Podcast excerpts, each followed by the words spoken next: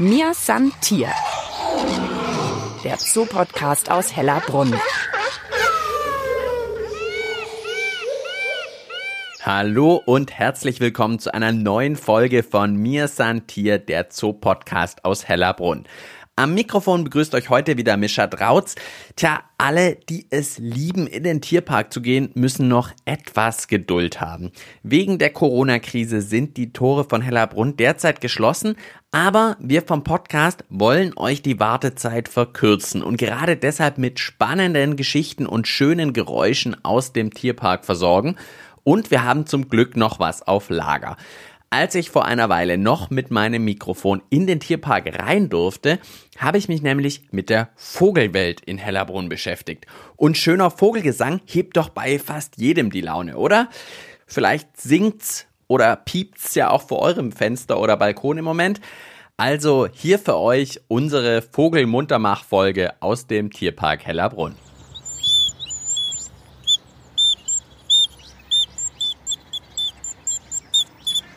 Ich höre, glaube schnell wieder auf. Nicht, dass ihr gleich auf Stopp oder gar Podcast löschen drückt. Ich bin leider kein begabter Vogelpfeifenspieler. Ist auch gar nicht so leicht, wie ich mir das vorgestellt habe mit dieser Mini-Pfeife.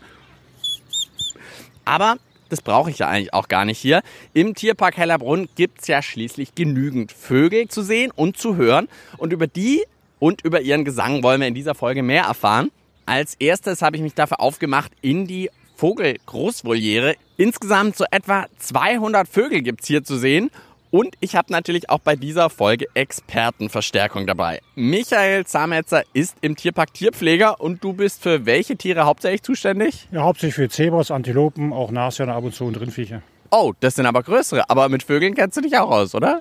Ja, das ist so ein privates Steckenpferd von mir, dass ich das eben privat auch sehr viel mache und kümmere mich auch um die Vogelkästen herin im Zoo. Und was gibt's hier zu sehen? Vor uns gleich mal ein ziemlich bunter Vogel. Ja, wir haben jetzt hier zwei Mandarinerpel, also Mandarinentenerpel.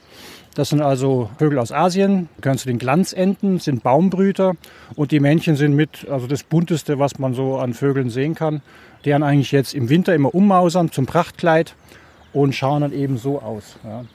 Ich finde es ja immer spannend, wenn ich hier in die Voliere gehe, weil man weiß ja immer nicht genau, was einen hier erwartet. Wenn ich irgendwo bei einer anderen Anlage schaue, da weiß ich, da ist der Tiger wahrscheinlich oder da sind die Elefanten. Hier weiß ich immer nicht, oder?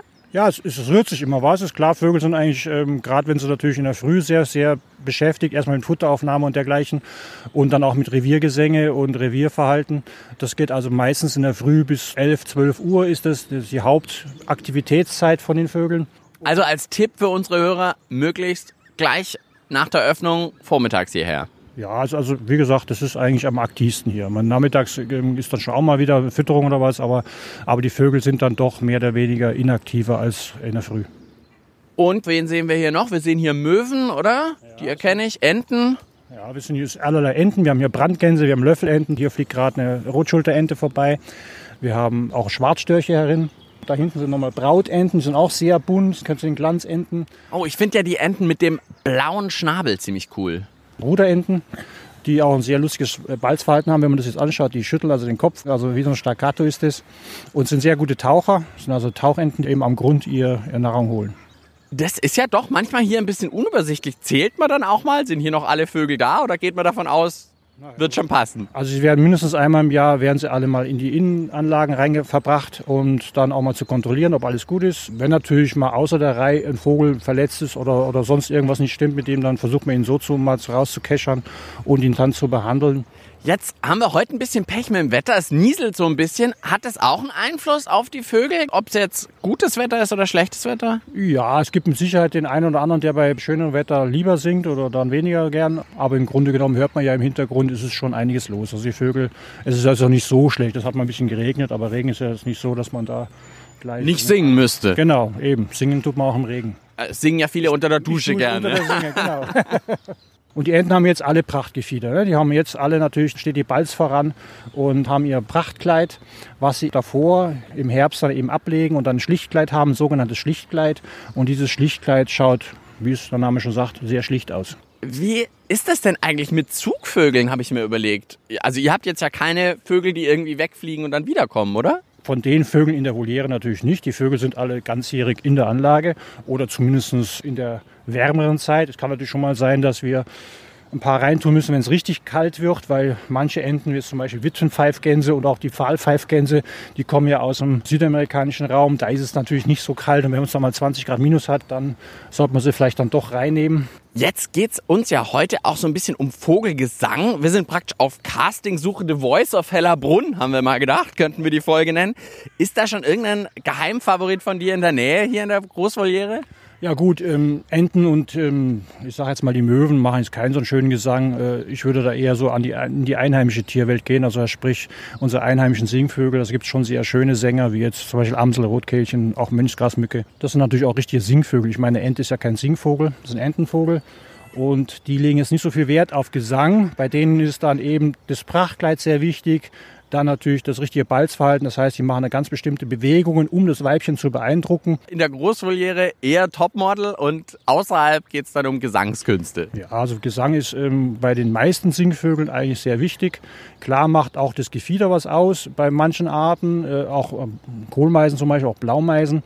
Aber es gibt natürlich sehr viele Singvögel, die jetzt nicht im Prachtkleid, nicht so ein super Prachtkleid haben. Und da kommt es rein auf den Gesang an. Also wenn der Gesang gut sitzt, dann spricht das Weibchen darauf an oder nicht.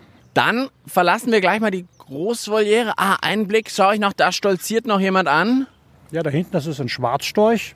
Schwarzstorch wird man in freier Natur nicht so häufig sehen. Es ist ein sehr, sehr schüchterner Vogel, nicht jetzt wie der Weißstorch. Der Weißstorch, der ist ja teilweise sogar direkt in Menschensiedlungen brütet. Das ist der Schwarzstorch nicht. Das ist genau das Gegenteil. Er brütet im Wald. Und warum ist der hier dann zutraulich? Ist der es einfach gewohnt oder warum ist das so? Ja, natürlich. Das ist in der Voliere, gehen ja doch sehr viele Menschen durch, jeden, jeden Tag und das ganze Jahr über. Und da haben die Vögel natürlich einen Gewohnheitseffekt, das ist ganz klar. Wir haben aber auch draußen lustigerweise Zugvögel, die bei uns auch überwintern, gibt es da draußen, also außerhalb der Voliere auch einige Vögel. Da kommen dann die Graugänse, da kommen Stockenten, da kommen äh, auch Reiherenten teilweise. Und deswegen gibt es immer Gebiete, wo ich sage, in einem Gebiet, da, wo die Menschen nicht so vertraut sind, haben die Vögel eine sehr hohe Fluchtdistanz. Während sie natürlich dann hier im Zoo, wo viele Menschen durchlaufen, die Fluchtdistanz weit geringer ist, weil sonst würden sie ja dauernd unterwegs sein und es kostet ja Energie und das kann sich nicht leisten. Deswegen müssen sie dann natürlich dann die Menschen in gewisser Weise akzeptieren. Und der Schwarzstorch, jetzt ist er ganz nah bei uns, da erkennt man ihn, der hat wirklich so ein ganz glänzendes schwarzes Gefieder. Ja, also wenn da die Sonne drauf scheint an den Flügelseiten, schillert es dann grün. Also eine Schwarze ist so ein traumhafter Vogel. Genauso wie der braune Sichler, der gerade daneben steht. Wenn da die Sonne drauf scheint, dann funkeln da die Federn teilweise in grün und blautönen. Also Tipp wirklich eher am Vormittag gleich hierher, weil sie da aktiver sind und dann auch ein bisschen vielleicht bei Sonnenschein, wo das Gefieder noch ein bisschen schöner glitzert. Ja, ja also da kann man auf jeden Fall hier in der Voliere immer was Schönes sehen. Mir Santier. Der Zoo-Podcast aus Hellerbrunn.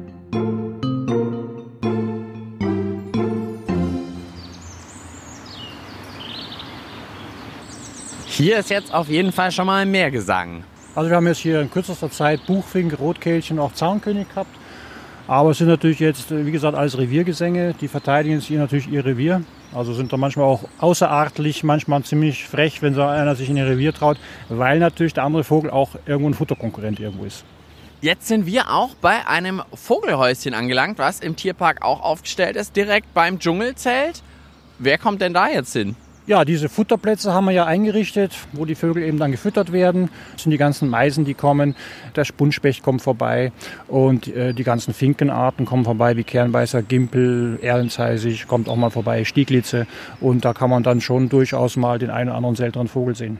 Und die habt ihr vom Tierpark aufgestellt? Genau, die sind von uns aufgestellt. Im Schnitt verfüttern wir pro Wintersaison. Diesen Winter war es nicht so krass, weil der Winter ja nicht so streng war. Aber da waren es mit Sicherheit auch, ich sag mal, 5, 6 Zentner Futter. Also wir haben hier ja auch im Zoo eine Naturschutz AG, die sich also um die ganzen Naturschutzsachen kümmert. Dabei sind ja nicht nur die Vögel, sondern es geht um alles. Es geht um Schlangen, es geht um Biotope und dergleichen. Da versuchen wir immer, das alles zu optimieren. Auch Fledermäuse haben wir ja sehr viel im Zoo, die eben versucht werden, an allen Ecken und Enden zu unterstützen, weil Fledermäuse es auch immer schwer haben. Da ist die Naturschutz AG eben für zuständig und kümmert sich um darum. Sozusagen für die Tiere, die jetzt nicht in den Anlagen leben, sondern einfach so in den Tierpark noch kommen. Genau, alle die Tiere, die außerhalb der Anlagen wohnen und leben, steigert sich immer mehr. Wir werden also immer besser, sage ich mal, in unseren Naturschutzbemühungen und versuchen also das äh, Beste rauszuholen für alle Viecher. Was macht ihr denn alles in die Futterhäuschen rein? Wirklich nur Futter oder ich habe auch mal gehört, dass manche zu Hause, wenn sie irgendwie ein Vogelhäuschen aufstellen, auch sowas wie irgendwie Hundehaare reintun, damit die was für Nesterbau haben oder sowas. Macht das Sinn? Also das muss man dann extra machen. Also Futterplatz soll wirklich Futterplatz bleiben. Aber man kann natürlich durchaus sowas eben Hundehaar und dergleichen gesondert anbieten, weil die Vögel das sehr gerne hernehmen. Bei uns ist es so, man kann immer eigentlich genau sagen, wenn man die Nisthilfen im Herbst sauber macht, wo die gerade sind, die Nisthilfen. Weil in, in dem Fall sind meistens entweder meistens Haare aus dem benachbarten Gehege mit eingebaut. Also die Meisen bauen sehr gerne Haare mit ein. Und da hat man zum Beispiel in der Nähe der Kamelanlage hat man Kamelhaare. Traut sich irgendjemand Löwenhaare zu nehmen? Ich hätte ja gerne ein Nest aus Löwenhaaren, glaube ich, wenn natürlich, ich ein Vogel wäre. Natürlich. Weil die, die, Löwen interessiert es überhaupt nicht, ob da jetzt eine Kohlmeise vor ihnen irgendwo ein paar Haare einsammelt. Das kann es genauso sein. Also Raubtiere werden genauso genommen. Ja. Bei einer kleinen Katze würde ich jetzt eher abraten davor, als Singvogel jetzt eben genau vor ihrer Nase Haare einzusammeln. Aber die großen Raubtiere, die interessiert einen kleinen Singvogel überhaupt nicht. Das würde mich ja schon beeindrucken, wenn jemand ein Nest aus Löwenhaaren hätte. Ja, es ist natürlich schon imposant, aber es ist auch kuschelig, ja, muss man dazu sagen. Auch, auch Kamelhaare, die haben wirklich eine sehr gute Polsterung und eine sehr gute Wärmedämmung natürlich, ist klar. Da haben die Vögel schon Verstand, dass sie das also nützen. Und was ist denn für dich jetzt The Voice of Hellerbrunn? Wer ist denn der beste Sänger? Also zum einen mal natürlich die, die Amsel, die ganz banale, einfache Amsel, die also wirklich einen sehr schönen Gesang hat. Wir hatten früher auch schon mal eine Amsel, die sogar einen Siamang-Ruf nachgemacht hat, was sehr außergewöhnlich war. Zwar nicht in der Lautstärke, weil ein Siamang in der Lautstärke, das schafft keiner. Das ist also wirklich, ein Siamang ist ja asiatischer Gibbon. Und äh, Warum hat die denn einen Gibbon nachgemacht? Sie hat wohl gemeint, sie kommt bei den Mädchen damit an, also und hat also das war viele Jahre da, war also viele Jahre da und hat diesen Gesang immer wieder in ihr anderes Gesangskleid eingefügt und war da also von auf jeden Fall überzeugt. Was magst du am Amselgesang sonst noch so besonders gern? A, dass wir natürlich was imitieren, aber auch, dass sie einfach eine sehr schöne Gesangsfolge haben. Ja? Also jetzt nicht so ein einfältiges, wie jetzt zum Beispiel der Zilpzalp, der einfach bloß Zilpzalp, Zilpzalp ruft, was sehr einfach ist. Da ist sie bei ihr schon, hört sich das eigentlich dann schon sehr angenehm an. Man kann da auch wirklich zuhören. Und es geht auch sehr früh los, weil eine Amsel fängt eigentlich schon um vier, fängt die schon mit dem Gesang an. Also das heißt, wenn man einen Amselhahn in der Nachbarschaft hat zum Schlafzimmer, dann könnte es schon mal sein, dass man um vier Uhr in der Früh geweckt wird. Allerdings, wenn der Gesang so schön ist wie bei der Amsel, dann kann man auch mal drüber hinwegsehen, dass es vielleicht ein bisschen lauter ist. Hast du irgendeinen Tipp, wo man am besten hin kann im Tierpark, um schönen Vogelgesang zu hören? Also natürlich hauptsächlich der alte Teil hinten, sprich äh, ähm, hinten bei den Giraffen rundherum, da wo die Hirsche sind, die Gämsen sind. Das ist so der Altteil vom Zoo mit sehr viel Baumbestand. Und da sind natürlich gerade von den einheimischen Singvögeln eigentlich so das breite Potpourri da. Also dass man wirklich hier sagen kann, da findet man fast jeden Vogel bei uns. Kommen denn wirklich auch viele in den Tierpark, um Vögel zu beobachten? Es gibt Leute, die durchaus, es gibt also Leute, die sich an die Futterplätze hinsetzen und da versuchen eben dann den einen oder anderen Schnappschuss zu machen. Es gibt aber Leute, die mit Fernglas unterwegs sind, um dann eben Singvögel zu beobachten. Äh, Habe ich selber schon gemacht. Also ich bin selber schon mit der Kamera unterwegs gewesen, um eben dann zwar Zootiere auch zu fotografieren, wenn es sich gerade schön ergibt, aber eben auch, weil ich weiß, dass man hier durchaus mal den Eisvogel oder mal einen Kernbeißer oder Grünfink, wie auch immer, ähm, dann mal fotografieren kann und auch mal schöne Fotos kriegt. Was war das jetzt gerade? Das war jetzt ein Buchfink, haben wir auch sehr viele herin. Da oben am Ast so in vier Meter Höhe. Ich habe ihn noch nicht entdeckt, ich habe ihn noch nicht entdeckt, du hast ein geschulteres Auge. Du nicht? Jetzt. Ah, jetzt fliegt er. Ich sehe ihn dann meistens erst, wenn er wegfliegt. ja, genau, dann ist es schon spät. Aber kannst du dann wirklich auch, weil du den Gesang gehört hast, kannst du den Gesang orten? Mir fällt es dann schwer. Ich erkenne nur, ja, irgendwo auf dem Baum muss er sein. Also gerade Wintergoldhähnchen zum Beispiel, die haben ein sehr zwitscherndes, leises Geräusch. Da ist es dann oft schwer. Auch Warnrufe von Vögeln ist logisch. Ein Warnruf, wenn der Vogel einen Warnruf macht und der Greifvogel wüsste genau, wo der Warnruf herkäme, dann wäre der Vogel, der als erstes warnt, der erste, der ihn fressen würde. Deswegen sind Warnrufe bei Vögeln sehr schwer zu identifizieren, wo die herkommen. Macht Sinn, weil wie gesagt, der soll ja warnen und nicht sich fressen lassen. Da tue ich mich dann auch hart. Also da muss ich, es gibt auch Imitatoren, wie jetzt zum Beispiel Eichelheer, die viele Sachen nachmachen, wo ich mich habe auch schon in die Irre führen lassen. Ja, da habe ich dann gehört, oh, da ist ein Sperber, muss ein Sperber sein, ja, und dann komme ich hin, dann sitzt ein Eichelheer im Baum, ja. Also es gibt äh, schon so Imitatoren, die also sehr gut andere Geräusche nachmachen können. Und warum macht er das dann? Gute Frage. Wenn ich natürlich einen Greifvogel nachmache, fangen alle Singvögel sofort an, leise zu sein, sich zu verdrücken. Ja? Warum er das macht, keine Ahnung. Vielleicht macht es auch, um einen Vorteil daraus irgendwie zu kriegen. Vielleicht hat er mal gemeint, er kriegt einen Vorteil daraus, ja, und macht dann dieses Geräusch nach. Auch Krähen nachzumachen, kann so bedeuten, dass sich Singvögel verdrücken, vielleicht vom Nest runter und der Eichel dann eine Chance hat, ans Nest zu kommen, wie auch immer. Aber das hat mit Sicherheit dem einen oder anderen Vogel schon Vorteil gebracht und deswegen machen die das dann eben ganz gern häufiger. Oder ist es einfach ein Spaßvogel? Oh, das ist ein Spaßvogel, das kann ja auch sein. Der mich irreführen will, das kann ja gar nicht sein. Und wie hören sich jetzt sonst so Warnrufe an? Also Beispiel mal wieder die Amsel. Also es gibt verschiedene Warnrufe. Es gibt Luftalarm und es gibt Bodenalarm. Also es gibt der Luftalarm, das heißt, sprich, der Sperber kommt oder der Habicht kommt. Das heißt, es ist dann ein Ziehen von einer Amsel. Man weiß nicht, wo das herkommt. Auch vor Krähen wird so gewarnt. Und wenn das Tier vom Boden kommt, sprich eine Katze, ein Fuchs oder ein Marder, dann ist es meistens dieses Tschak, Tschak, Tschak, Tschak, Tschak, was wir kennen von vielen Singvögeln und ist auch überleitend über die Arten. Also das heißt, wenn eine Amsel schimpft, schimpfen sofort die anderen Vögel mit. Das heißt, da kommt dann die Meise, dann kommt dann das Rotkehlchen, alles schimpft, weil sie denken, oh, da muss was sein. Und dann hat man plötzlich einen Riesenpulk von verschiedensten Vögeln, die alle schimpfen, natürlich alle auf ihre Art und Weise, aber sich eh nicht anhört, weil sie sagen, okay, der hat geschimpft, da muss irgendwo jetzt äh, Bodenalarm sein. Das heißt, muss irgendwo ein Beutegreifer am Boden sein. Der wird auch dann sehr schnell ausgekundschaftet und dann äh, hat der schon, wenn er merkt, es sind 20, 30 Vögel über ihm, die ihn ausschimpfen, dann schaut er eh schon, dass er schnell das Weite sucht, weil ein Beutegreifer, der erkannt ist, hat meist weniger Chancen auf Beute, als wie einer, der heimlich unterwegs ist. In der Natur ist es gar nicht so einfach, das mit dem Mikrofon einzufangen, den Vogelgesang. Haben wir irgendwo noch drin nochmal richtig schönen Vogelgesang zum Abschluss? Ja, wir müssen jetzt mal schauen, die Dschungelzelt, im Dschungelzelt schauen, schauen, was da ist. Es sind zwar auch Vögel dabei, die jetzt nicht so schön singen, wie jetzt die Loris und die Amazonen. Aber gut. Aber zumindest laut. Laut sind es auf jeden Fall. Mir san Tier der Zoo-Podcast aus Hellerbrunn. Einfach zu finden und zu abonnieren auf allen gängigen Podcast-Plattformen wie Spotify und iTunes oder auf der Website des Münchner Tierparks hellerbrunn.de. Mir ist Tier, der Zoo-Podcast aus Hellerbrunn. Heute geht's um Vögel. Ich bin zusammen mit Michi Zametzer jetzt im Dschungelzelt angelangt. Und was hören wir jetzt hier? Ja, wir hören im Hintergrund jetzt mal auf jeden Fall die Loris und auch die Amazonen, die ein ziemliches Gezeter machen, da oben jetzt gerade. Und sind eigentlich jetzt mit die lautesten Herren. Und die leben eigentlich wo? Wir haben hier Vögel aus südamerikanischem Raum, wir haben Vögel aus afrikanischem Raum, wir haben aus asiatischen und südamerikanischen. Hui, der ist uns ganz schön nah am Kopf vorbeigeflogen, aber der hat es im Griff, oder? Ja, die haben es im Griff. Die wissen also ganz genau, wie sie hier fliegen müssen. Auch das Dschungelzelt natürlich groß und für Vögel, die jetzt gerne fliegen und ihre Runden drehen, natürlich optimal. Da können sie sich richtig schön ausfliegen. Hat natürlich auch Nachteile, wenn man da mal einen Vogel rausfangen muss.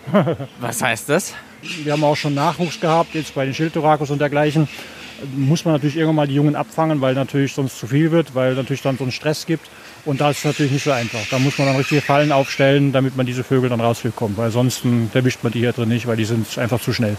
Das stelle ich mir super schwer vor, die einzufangen. Und da muss man hoffen, dass der richtige Vogel reingeht. Das ist natürlich das Nächste. Ne? Also weil wenn der falsche drin ist, hilft mir nichts.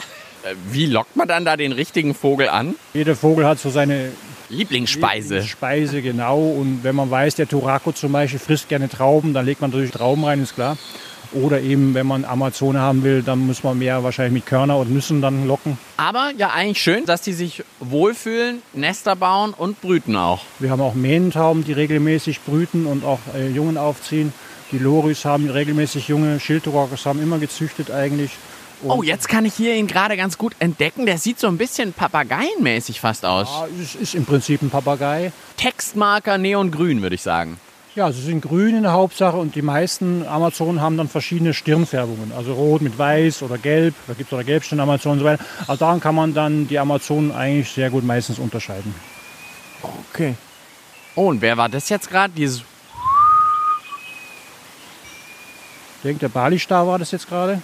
Und ist auch ein sehr seltener Vogel, freie Natur eigentlich schon ausgestorben oder war schon ausgestorben, hat man jetzt wieder Zeit teilweise ausgewildert. War das der Weiße? Der Weiße, genau. Das ist ein Balistar, das ist eben asiatischer Raum. Sind also wie gesagt in freier Natur sehr bedroht und man versucht sie jetzt wieder in Gefangenschaft so weit nachzuziehen. Schon. Und was ist das jetzt gerade? Das ist ein Schildtorako. Torakos haben eben dieses Rollen drin.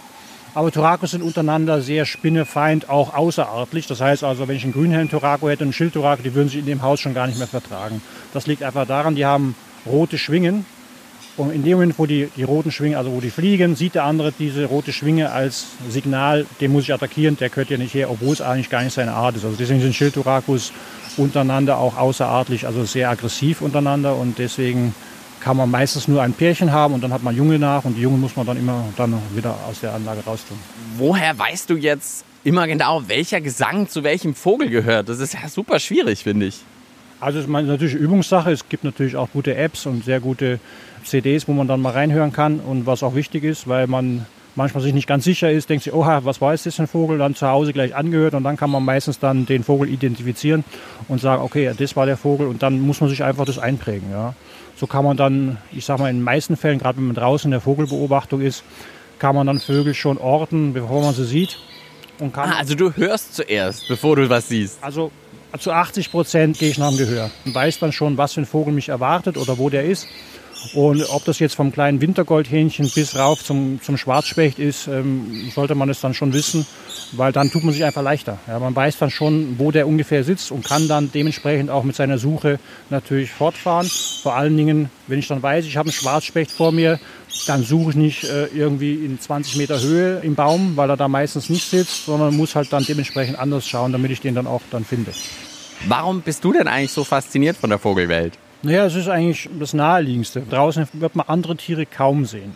Klar sieht man mal einen Fuchs, man sieht mal ein Reh, aber die meisten Tiere bei uns, Säugetiere zumindest, sind nachtaktiv. Das ist meistens der Fuchs, der Dachs, Wildschwein, die wird man also über Tag eher, eher selten sehen. Und dann ist es natürlich dann mit den Vögeln, da siehst du immer was. Es rührt sich immer was, es ist immer Gesang. Es ist also, Vogelwelt ist sehr üppig, noch, obwohl sie natürlich am Zurückgehen ist, das ist ganz klar. Sie haben natürlich ihre Probleme. Aber das ist das, was eigentlich Spaß macht. Auch zu kontrollieren. Man, man hat auch, wenn man jetzt regelmäßig in ein, in ein, gewisses Gebiet geht, dann sieht man hier auch zum Beispiel den Rückgang von Vögeln, weil man sieht, oh, das, das wird immer weniger, da sind nicht mehr so viele da wie früher. Also wenn man da ein bisschen ein Auge für hat und ein bisschen ein Gefühl dafür hat, dann kann man das schon auch durchaus selber feststellen, dass die Vögel stark im Zurückgehen sind. Deswegen achtet ihr eben auch mit der Naturschutz AG drauf, dass hier möglichst viele verschiedene Vogelarten noch im Tierpark zu sehen sind. Es ist natürlich schon so, dass der Zoo natürlich nur ein kleiner Fleck ist, aber wenn man das äh, relativ gut gestaltet und, und, und, viele Möglichkeiten bietet den Vögeln, dann kann man denen da schon eine gute Rückzugsmöglichkeit geben. Und wenn jeder für sich, äh, ob er einen schönen Garten hat, da auch ein bisschen was tut für die Natur, ist das schon viel gewonnen. Ja. Also kann man sozusagen auch jeder im Garten selber machen, der einen hat. Auf jeden Fall. Wenn steril ist mit Koniferen und unten Kiesablagerungen, das bringt keinem Tier was, weder dem Insekt noch dem Vogel was. Aber wenn ich meinen Garten naturnah gestalte, Rückzugsmöglichkeiten lasse zum Brüten für Vögel, Möglichkeiten, um Futter zu suchen und dergleichen, dann kann ich sehr viel machen und natürlich auch für die Insektenwelt, die natürlich wichtig ist für die Vogelwelt. Was sind da Tipps für zu Hause, für den Garten? Ein bisschen Wildnis lassen. Man kann sich ja ähm, gewisse Sachen sagen, okay, da möchte ich jetzt zum Beispiel keine Wildnis haben, ich möchte da einen schönen kurzen Rasen haben, weil ich da, keine Ahnung, regelmäßig Federball spielen will oder sonst irgendwas. Aber wenn ich dann trotzdem in einem Eck, wo es möglich ist, dann die Wildnis lasse, ob ich nun einen Holzhaufen oder einen Strohhaufen mache oder eben dichte Büsche wachsen lasse, da habe ich schon viel gewonnen, wo die Vögel und auch die Insekten dann eben ihre Rückzugsmöglichkeiten haben. Das war's auch schon mit mir, Santier, der Zoopodcast aus Hellerbrunn für heute. Vielen Dank, Michi, dass du mich in die Vogelwelt sozusagen heute eingeführt hast. Was nehmen wir mit aus der Folge? Also in der Großvoliere auf jeden Fall finde ich auf den Schwarzstorch achten, der mit dem schwarzen Gefieder, das eben nicht immer nur schwarz ist, sondern ja, in allen Farben schildert. Also es ist von grün bis ins Türkise hinein. Wenn man da, die, wenn die Sonne darauf scheint, unglaublich. Also traumhafter Vogel. Also unser Tipp, vormittags bei Sonne in die Großvoliere. Ansonsten vor allem weiß ich, die Amsel kann einen Gibbon nachmachen. Unglaublich. Also auf jeden Fall auf den schönen Amselgesang hören oder Rotkehlchen. Singen auch sehr schön. Und die findet man im Tierpark am ehesten. Bei die Flamingos, bei den Zebras. Aber es gibt also, wie gesagt, einige Reviere. Äh, Rotkehlchen kann man auch meistens sehr schön beobachten dabei, weil sie nicht sehr hoch sitzen. Meistens in zwei, drei, vier Meter Höhe. Man muss aber schon genau schauen. Obwohl sie eine rote Brust haben, sieht man sie nicht so ohne weiteres. Man muss schon genau hinschauen. Und dritter und letzter Tipp, wenn es mal laut sein soll mit Vögeln, dann würde ich doch das Dschungelzelt vorschlagen. Hier geht es auf jeden Fall ab. Ja, also da also rührt sich auf jeden Fall was vogelmäßig. Auch in der Großverlehre, wenn die Ares wieder draußen oder die Möwen ihren Gesang Gesang in Anführungszeichen losklingen lassen, dann rührt sie was. Das war's also für heute. Mischa Drautz verabschiedet sich. Soll ich nochmal mit die Vogelpfeife rausholen? Ich glaube lieber nicht, das klang nicht so gut. Kannst du irgendwas nachmachen zum Schluss, Michi? Ich könnte jetzt einen Schwarzspecht nachmachen, so einen typischen Ruf, während er fliegt. Ja, cool. Besser als wenn ich pfeife, glaube ich auf jeden Fall.